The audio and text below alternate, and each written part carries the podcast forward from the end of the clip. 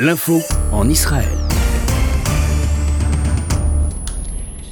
Le ministère de la Santé israélien a indiqué hier soir que 21 euh, décès supplémentaires avaient été enregistrés dans la journée, le nombre total de décès s'élevant désormais à 1707 en Israël.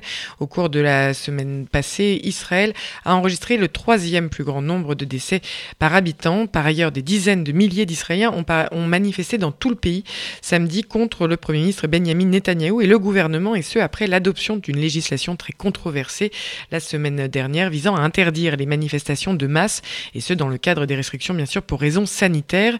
Selon le mouvement Drapeau Noir, 100 000 personnes seraient descendues dans la rue samedi pour exprimer donc leur mécontentement. On retrouve tout de suite Cathy Bisraor en direct et en Israël pour en parler. Bonjour Cathy. Bonjour Marika.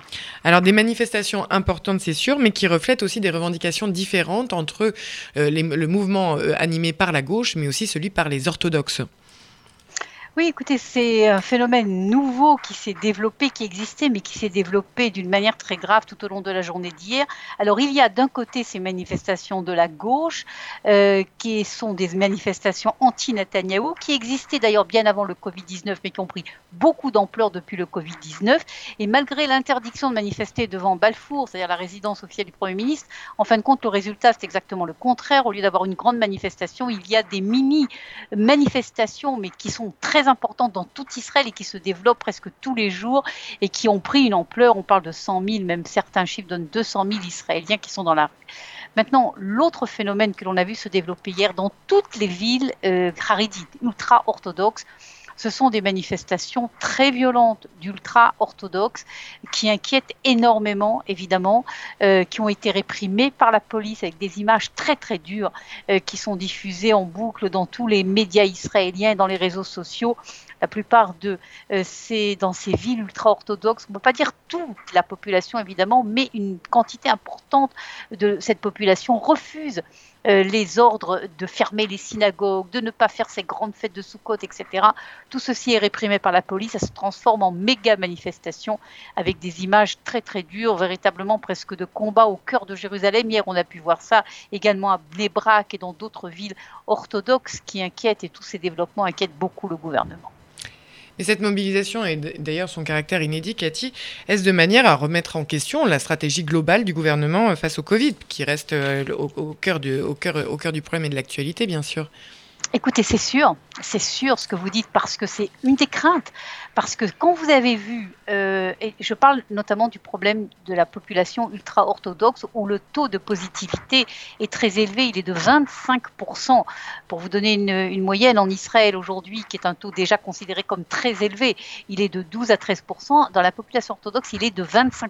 Alors c'est vrai que la population orthodoxe israélienne est une population très très jeune et donc on ne voit pas encore de quantité de malades, on en mais pas en quantité des malades graves puisque ce sont des jeunes qui sont touchés, mais tout de même 25% de positivité, c'est très grave. Et si cette population refuse de respecter les ordres et notamment ces immenses rassemblements qui sont liés au rythme de la vie juive, les Shabbats et mariages et maintenant la fête de Sukkot et bientôt euh, Torah, euh, euh, le gouvernement dit la vérité qu'ils sont inquiets et on se rappelle ce qui s'est passé à New York.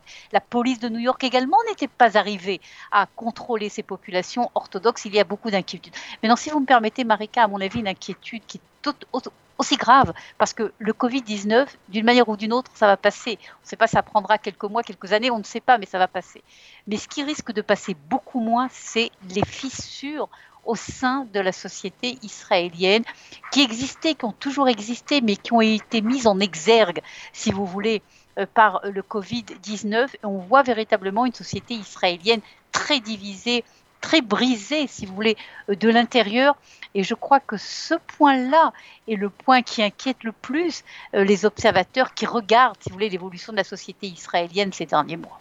Mais alors Cathy, est-ce qu'on pourrait en, déduire que ces fissures sont le reflet d'ailleurs de ce que le gouvernement d'union et ce qui semble être aussi euh, les larges fissures dont on a encore entendu parler euh, euh, ce week-end entre appel de, bleu-blanc à y mettre un terme, donc à cette union, appel démenti par la suite, mais justement un gouvernement plus que jamais fissuré en ce moment, Cathy Bisraor Oui, je crois que vous avez raison de dire qu'à part tout ce qu'on vient de dire, les problèmes de respect du Covid-19, les problèmes de la fissure au sein de la société, se, se, greffent sur ça une crise politique qui, je crois, ne peut surprendre personne parce que ce fameux gouvernement d'union nationale, en fait, n'a jamais été un gouvernement d'union nationale. Je crois que vous et moi, nous en avons beaucoup parlé euh, dans ce journal. Ça n'a jamais été un gouvernement d'union. Dès le début, les uns et les autres ont essayé de trouver comment attaquer l'autre. C'est exactement ça, l'histoire de ce gouvernement d'union nationale. C'est-à-dire, c'est le contraire d'une union euh, nationale. C'est une désunion nationale, ce gouvernement. Et ce qu'on voit, ces derniers euh, développements de ces dernières heures, des tentatives à l'intérieur, si vous voulez, du parti bleu et blanc,